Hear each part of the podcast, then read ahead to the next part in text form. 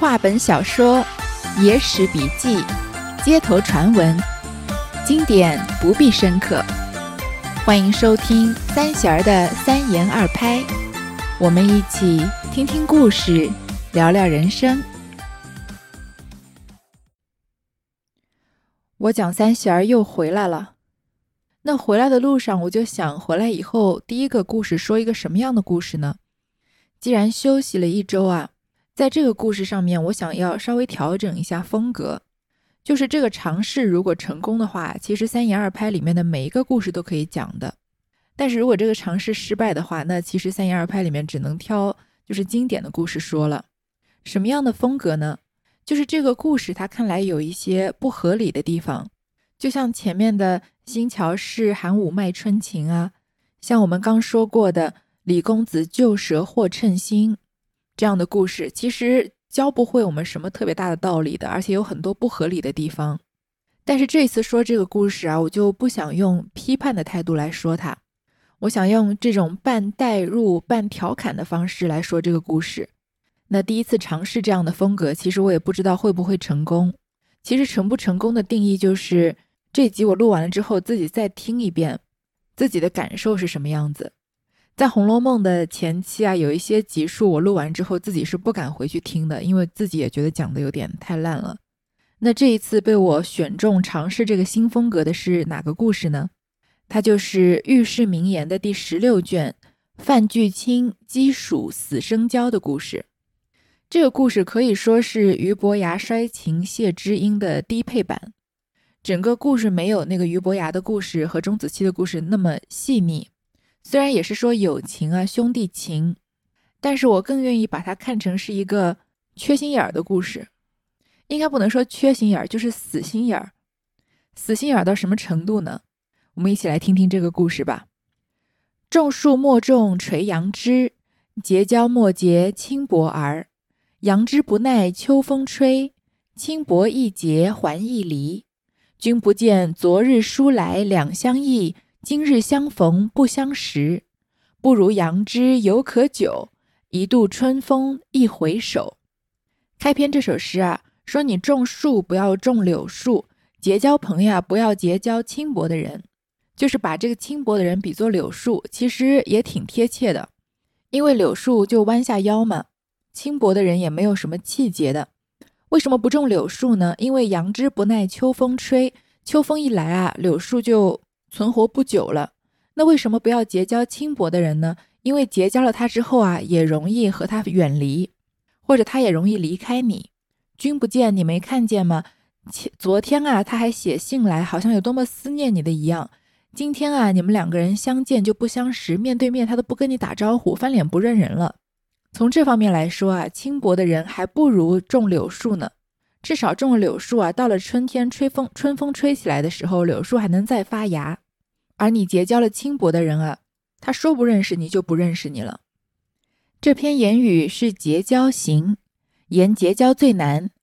今日说一个秀才，乃汉明帝时人，姓张，名绍，字元伯，是汝州南城人士，家本农业，苦志读书，年三十五岁。不曾婚娶，其老母年近六旬，并弟张勤努力耕种，以供二善。时汉帝求贤，少辞老母，别兄弟，自负书囊，来到东都洛阳应举。在路非止一日，到洛阳不远。当日天晚，投殿宿歇。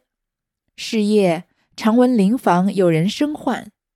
邵志晚问店小二，见毕生唤的是谁？小二答道：“是一个秀才，害时政，在此将死。”少曰：“既是斯文，当以看事。”小二曰：“温病过人，我们尚自不去看他。秀才，你休去。”少曰：“死生有命，安有病能过人之理？”无需视之。小二劝不住，少乃推门而入，见一人仰面卧于土榻之上，面黄肌瘦，口内只叫救人。少见房中书囊衣冠都是应举的行动，遂叩头边而言曰：“君子勿忧，张少亦是复选之人。今见汝病甚笃，吾竭力救之，药饵周食，吾自供奉，且自宽心。”其人曰：“若君子救得我病，容当厚报。”少遂即晚人请医用药调治，稍晚汤水粥食，少自供给。先说啊，上面这篇诗就是结交行，就说啊，结交是最难的事情。这个故事呢，没有前面的迷你小故事，直接就进入正题了。现在我们说一个秀才，这次终于不是说南宋时候的故事了，是说汉明帝时候的事。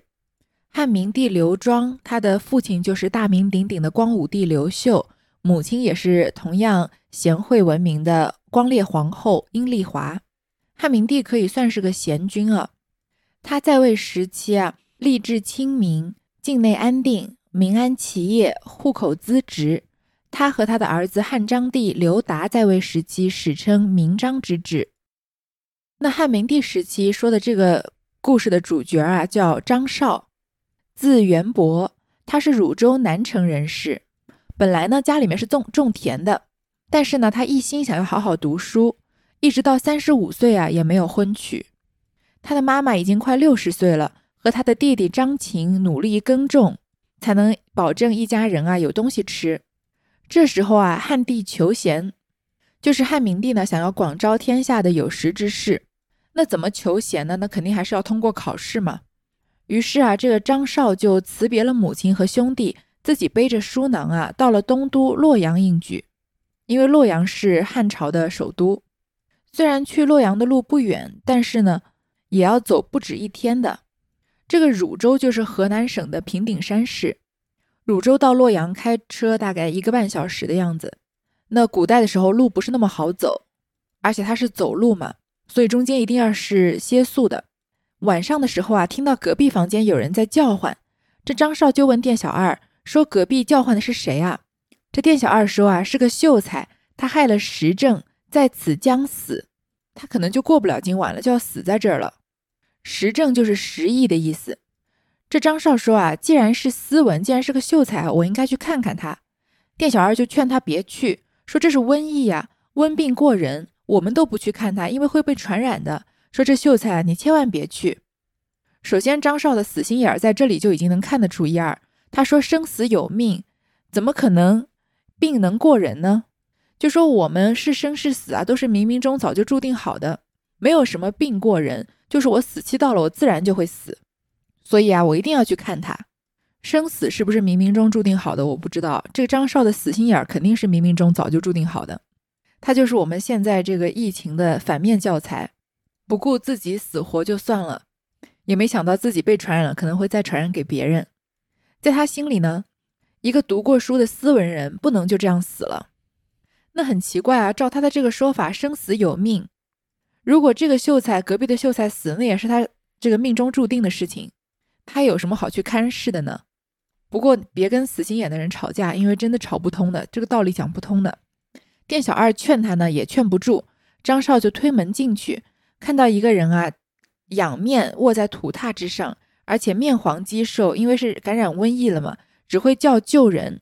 张少看到他房间里面啊，书囊啊、衣冠啊，都是要去参加科举考试的，就在这个人身边说啊：“你不要担心，我也是要去考试的。现在看你病得这么严重啊，我一定会尽全力救你的，不管是药啊还是吃的，我都会供奉给你，你不用担心，宽心就好。”这人说啊。如果君子真的能救我病啊，我一定会厚重的报答你。张少呢，就让人请医用药调治，而且早晚的汤水粥食呢，都是张少亲自供给给他，也喂给他吃。数日之后，汗出病减，渐渐将息，能起行立。少问之，乃是楚州山阳人士，姓范，名士，字巨清。年四十岁，世本商贾，幼亡父母，有妻小，竟弃商贾，来洛阳应举。比及范巨卿江西得无事了，误了事期。范曰：“今因事病，有误足下功名，甚不自安。”少曰：“大丈夫以义气为重，功名复古，乃微末耳。已有分定，何物之有？”范氏自此与张绍情如骨肉，结为兄弟。是年长五岁，张绍拜范氏为兄。张绍这么照顾了他几天以后啊，慢慢的他出了汗了，病也好了一些，可以站起来，可以行走了。张绍就问他的来历啊，原来他是楚州山阳人士，江苏省淮安人，姓范，叫范氏，字巨卿，今年四十岁。他本来是从商的，从小呢父母双亡，他有妻子也有孩子。最近啊，他这个放弃了这个商人这个很有前途的事业，来到洛阳应举。和张绍呢是一样的雄心壮志，比起范巨卿啊，身体好了。张绍啊，为了照顾范巨卿，所以他误了试期，都没去考试。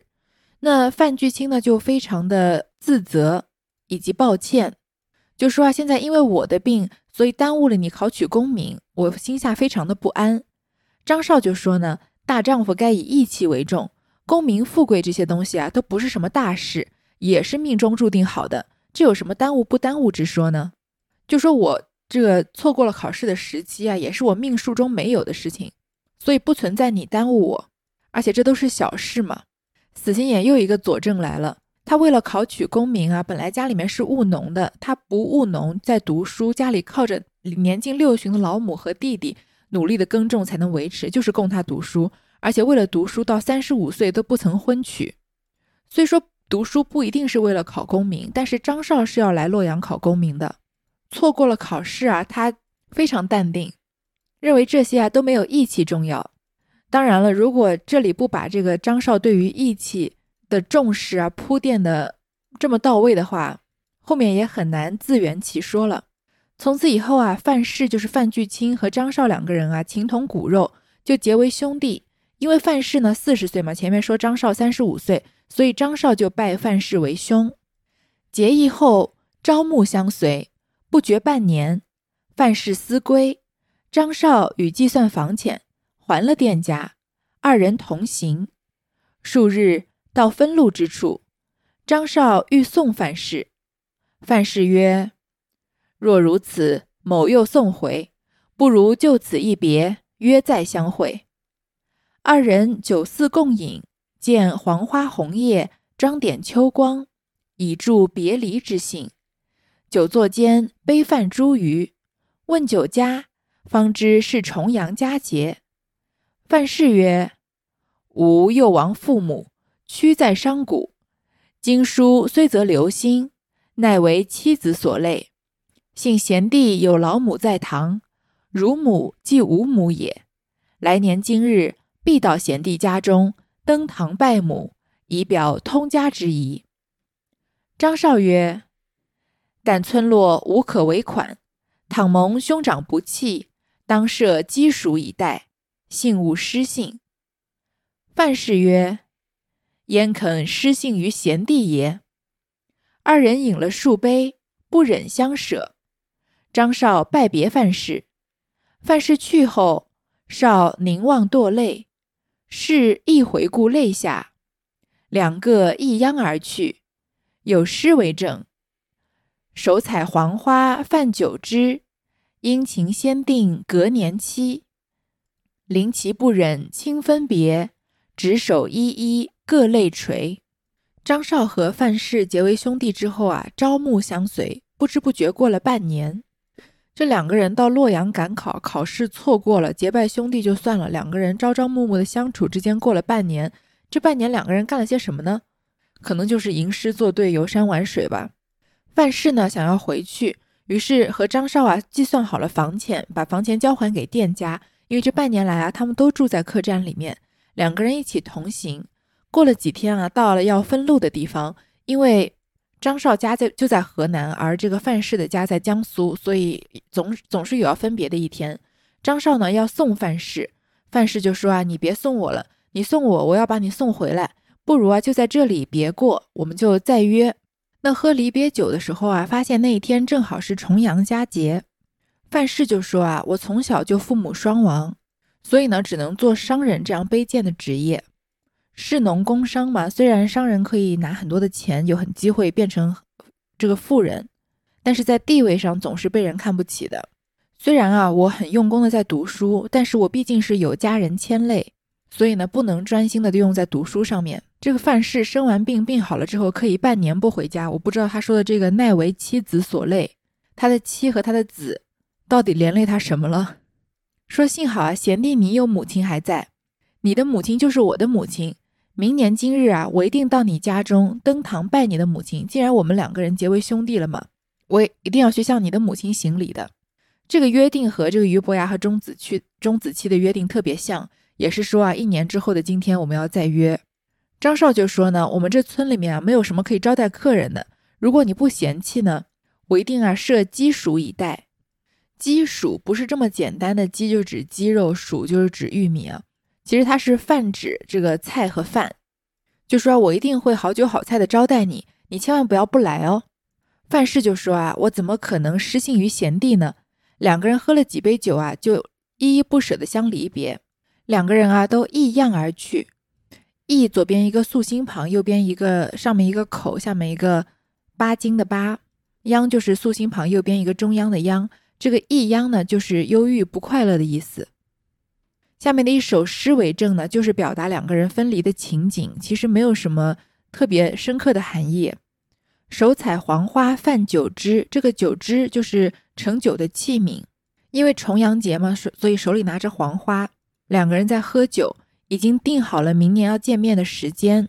分别的时候呢，都非常的不忍心，两个人拉着手，各自都流着眼泪。且说张元伯到家参见老母，母曰。吾儿一去，音信不闻，令我悬望如饥似渴。张绍曰：“不孝男于途中遇山羊范巨卿，结为兄弟，以此逗留多时。”母曰：“巨卿何人也？”张绍备述详细。母曰：“功名事皆分定，既逢信义之人结交，甚快我心。”稍客递归，亦以此事从头说之，个个欢喜。自此，张绍在家，再公书史，以度岁月。光阴迅速，渐近重阳。少乃预先畜养肥鸡一只，杜云浊酒。是日骚起，洒扫草堂，中设母座，旁列饭具清味，便插菊花于瓶中。焚信香于座上，忽地宰鸡炊饭，以待巨卿。母曰：“山羊至此，迢递千里，恐巨亲未必应期而至。待其来，杀鸡未迟。”少曰：“巨卿信是也，必然今日之矣。安肯误鸡黍之约？入门便见所许之物，足见我之待久。”如后巨卿来，而后宰之，不见我犬犬之意。母曰：“吾儿之有，必是端氏。”遂烹炮以待。是日天晴日朗，万里无云。少整其衣冠，独立庄门而望，看看近午，不见到来。母恐误了农桑，令张琴自去田头收割。张少听得前村犬吠，又往望之，如此六七遭。因看红日西沉，现出半轮新月。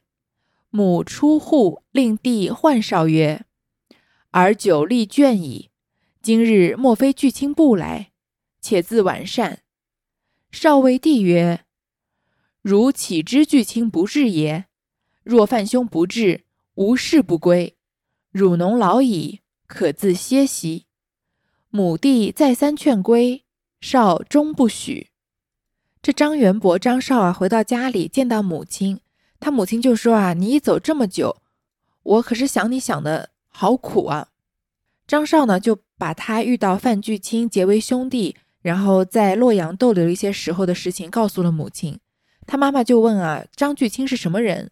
张少呢又仔细的跟母亲解释，他母亲呢也是个很明理的人。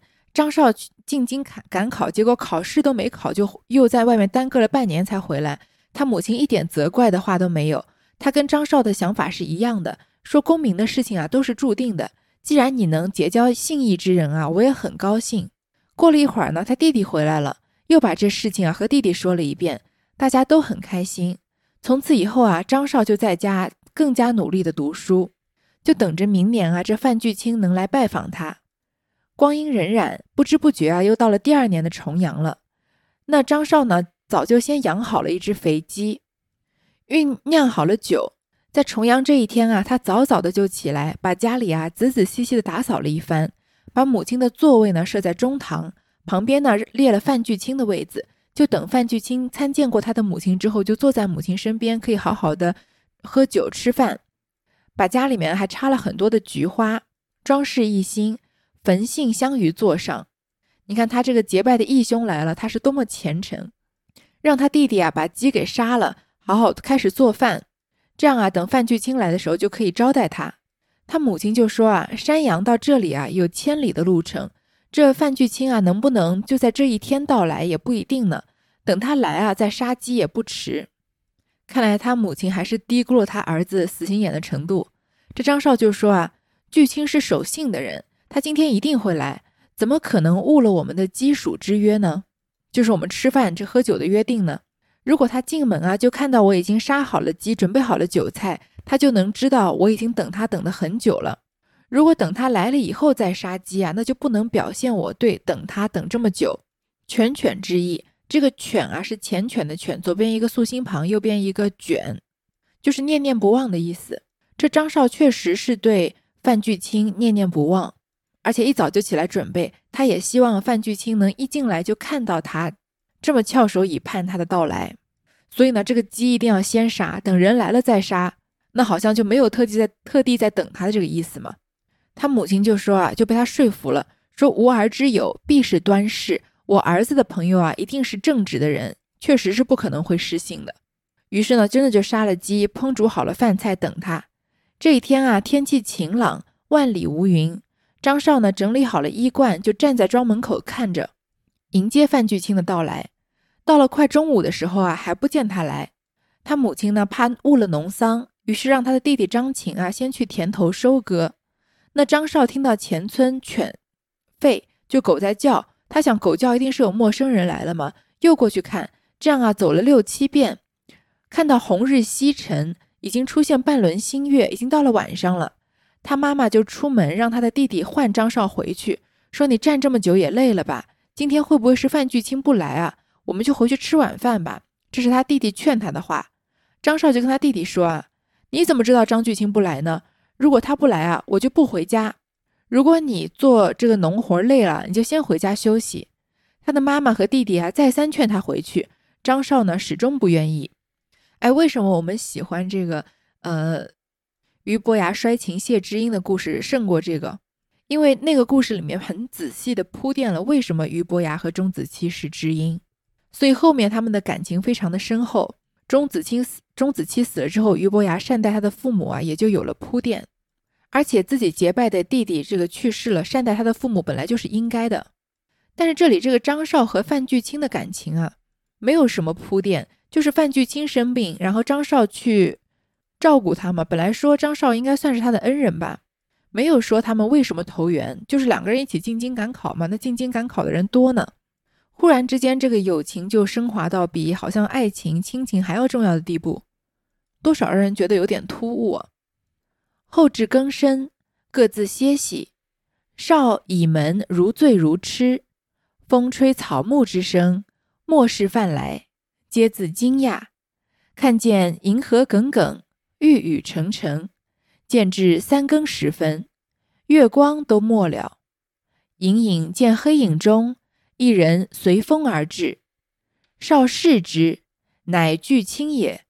再拜踊跃而大喜曰：“小弟自骚直后至今，知兄非爽性也。兄果至矣。就遂所约积属之物，备之已久。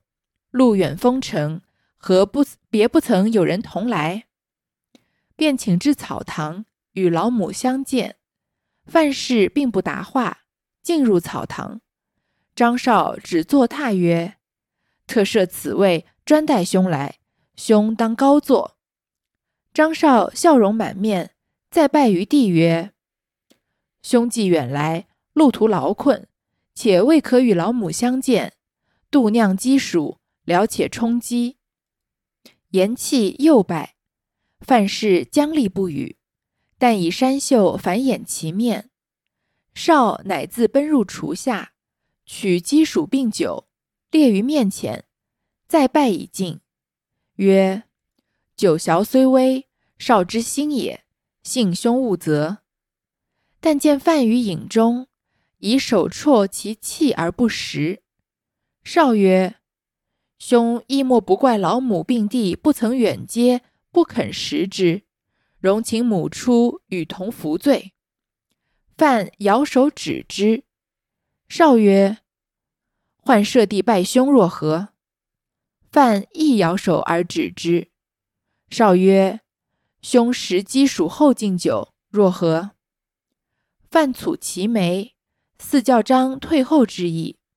少曰：“鸡黍不足以奉长者，乃少当日之约。”信勿见贤。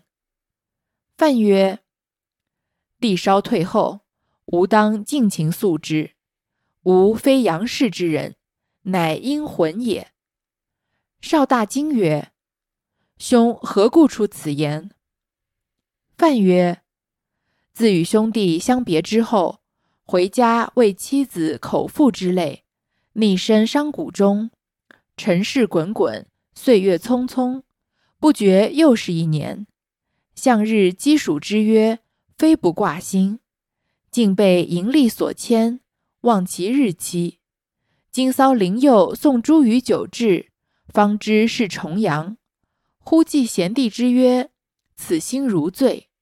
山阳至此，千里之隔，非一日可到。若不如期，贤弟以我为何物？积黍之约，尚自爽性。何况大事乎？寻思无计。常闻古人有云：“人不能行千里，魂能日行千里。”遂嘱咐妻子曰：“吾死之后，且勿下葬，待吾弟张元伯至，方可入土。”主罢，自刎而死。魂驾阴风，特来赴鸡黍之约。万望贤弟怜悯于兄。恕其轻忽之过，见其凶暴之诚，不以千里之程肯为辞亲。到山阳一见无师，死亦瞑目无憾矣。言讫，泪如迸泉，即离坐榻，下阶泣。少乃屈步逐之，不觉忽踏了苍苔，颠倒于地。阴风拂面，不知巨亲所在。有诗为证：“风吹落叶夜三更，千里幽魂续旧盟。只恨世人多负约，故将一死献平生。”这张少从早上一直等啊，等到很晚很晚了。他的妈妈和弟弟都已经睡了，张少呢还倚着门如醉如痴的等。这时候啊，有风吹草木之声，于是想是不是范巨卿来了呀？正在自己暗自惊讶。抬头啊，看见银河耿耿，玉宇沉沉，天色夜色已经深了，已经是三更时分了，连月光啊都隐没了。隐隐看见黑影之中啊，有一个人随风而至，好像飘过来一样。那张少一看啊，居然就是范巨卿，他就非常的高兴，大喜曰：“说我从清晨啊一直等到现在，我就知道你不会是一个爽约的人，你果然来了。”去年我们所约定的基础之物啊，我早就筹备好了，等你很久了。路途这么遥远，有没有人跟你同来啊？于是呢，就请他到了草堂。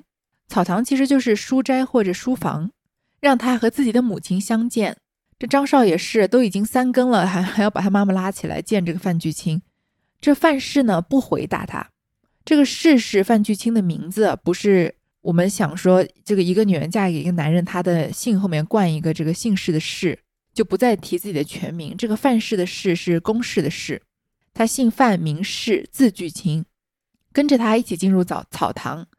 张少呢就指指坐榻，说这个位子啊是专门等你来坐的。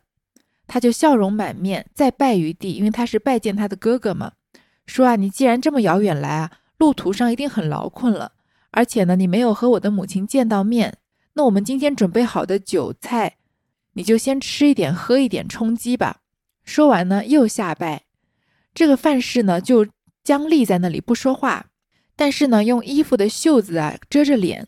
张少呢，就自顾自地跑到厨房去，把这个肉啊、韭菜啊都拿过来，放在这个范氏面前，再拜他，让他吃饭。说啊，虽然我们的没有什么韭菜啊，但是这是我的一片心意，你不要责怪。他看到啊，这范氏在一片光影之中啊。以手啜其气而不食，这个啜是阔绰的啜，也可以念超啊，就是吹气，用手扇这个食物的热气，但是不吃。张少就说啊，你是不是怪我妈妈和弟弟没有这个来迎接你，所以你不肯吃啊？我让我妈妈出来啊，和我一起向你请罪。好像这是什么迷幻的操作？要说也是范巨清爽约吧，到半夜才来。其实过了三更，已经不是重阳节那天了嘛。来了呢，就在那儿摆谱，这也不吃那也不吃的，话也不说一句。张少第一反应呢，不是觉得奇怪，说你为什么不说话，而是猜啊，说你是不是怪我？我说好要让你来见我的母亲和弟弟的，结果他们都没来。这样吧，我把我弟和我妈全部都摇醒，我们一家三口跟你赔罪。真是何罪之有呢？范氏呢就摇手制止他，张少就说啊，那我就让我弟弟来拜见你好不好？范氏呢还是摇手制止他。那张少就继续说啊，那你先吃点东西，再喝点酒，好不好？范氏呢就皱着眉头，好像啊要让张少退后的意思。他到现在还没有说一句话。张少就说啊，是不是我的酒菜不足以供奉你？虽然呢这些酒菜呢都是比较寒酸的食物，但是因为我们当时是这样约定的，是基属之约嘛，所以你别嫌弃了。这时候范氏终于开口说话了，他说啊。这贤弟啊，你稍微往后退一点，我把事情都告诉你。我不是阳间的人，我是阴魂了。张少大惊，就说：“你怎么说这个话？”范氏就说：“呢，自从我跟你相别之后啊，我回到家之后，因为我要养一家妻小嘛，因为为了妻子的口腹之类，所以我又重新啊投身到这个商业之中，做生意。那做生意很忙，尘尘世滚滚，岁月匆匆，不知不觉就过了一年了。”所以这一年呢，他就把这个跟张少的约定抛到脑后了。他不是这个不挂心，而是啊，因为每天都要处理一些琐碎的这个商场上面的事情，所以忘掉了这个时间在一天一天的往前进。很快啊，就要到重阳节了。一直到今天早上，重阳节当天的早上，他的邻居啊送了他茱萸和酒。这我们都很熟的九王维的“九月九日忆山东兄弟，独在异乡为异客。”每逢佳节倍思亲，遥知兄弟登高处，遍插茱萸少一人嘛。所以重阳节虽然是老人的节日，但是也是思念家人团聚的节日。那他猛然想起，哎呀，今天是重阳节，但他身在千里之外，那怎么办呢？没办法去赴约了呀。是从江苏到河南的距离，一天是不可能到的。但是如果呢，我不遵守我们的约定去见你，那你会把我当成什么样的人呢？基属之约尚自爽性，何况大事乎？就像我们吃一顿饭、喝酒这样的约定，去年就约好的。如果这件事情我都能爽约，那你怎么可能把大事托付给我呢？他想来想去啊，实在没有办法。那个年代没有飞机，一天之内想要从江苏到河南是不可能的事情。所以他就想起古人说啊：“人不能行千里，魂能日行千里。人一天是不能走一千里的，但是鬼魂可以。”所以，我们前面看到张少，好像觉得他很死心眼吧？这个杀鸡一定要这个在人来之前杀，一定要这个在门外面远远的等着范巨卿来，一直等到三更半夜也不愿意回去。但是这个死心眼和这个范巨卿比起来，简直就是小巫见大巫。范巨卿怎么样呢？他因为一天之内不可能从河南、江苏到得了河南，他听说魂能日行千里，于是就开动了自己这个机灵的小脑瓜，想，哎。那我死了不就行了吗？于是啊，他就跟他的妻子说：“我死了之后啊，不要给我下葬，等到我的弟弟张元博来了以后，才能入土为安。”说完呢，就自刎而死。死了之后啊，变成鬼魂，魂驾阴风，所以就真的日行千里来赴这个基属之约了。希望你啊，怜悯于兄，能宽恕我的轻忽之过，把这个约定的事情给忘了。如果呢，你不介意这个江苏到河南有千里的路啊，愿意到山阳去见一见我的尸体，那么我也死而无憾了。说完呢，眼泪就像喷泉一样喷出来，急急的离开坐榻，就下了阶梯，下了台阶要跑了。张少呢就在后面追着，不小心啊踏到了苍台，就摔到地上。这时候阴风拂面，他再抬起头来的时候，哪里还有范巨清的影子呢？有诗为证。说啊，风吹落月夜三更，就是这个发生的时间。千里幽魂续旧盟，因为这个范巨清已经是幽魂了嘛，他这个作为幽魂，日行千里来见他的这个朋友，只恨世人多赴约，故将一死献平生。就恨这个世界上爽约的人多，所以啊，我用以死明志，即使我死了，我也不愿意爽约。我相信大多数听众听到这里都是哈。这个满头问号，一头雾水，这死的也太不值得了吧？因为要去赴自己救命恩人的约，也是自己好兄弟的约，为了不迟到啊，情愿自刎，这是怎么样的脑回路才能做出这种事情来？而且常闻古人有云：“人不能行千里，魂能日行千里。”你常常听到古人这么说，那万一死了之后魂也不能行千里，只能行八百里怎么办呢？我不是说守信不重要，是这种程度的诺言没必要用生命来履行它。在范巨清看来啊，不能负这个基础之约，是比死还要让他难过的行为。他不能让他的朋友张少啊认为他是一个不负责任的人。那在我看来呢，对生命的轻视是这个世界上最大的不负责任，不管是轻视别人的生命，还是轻视自己的生命。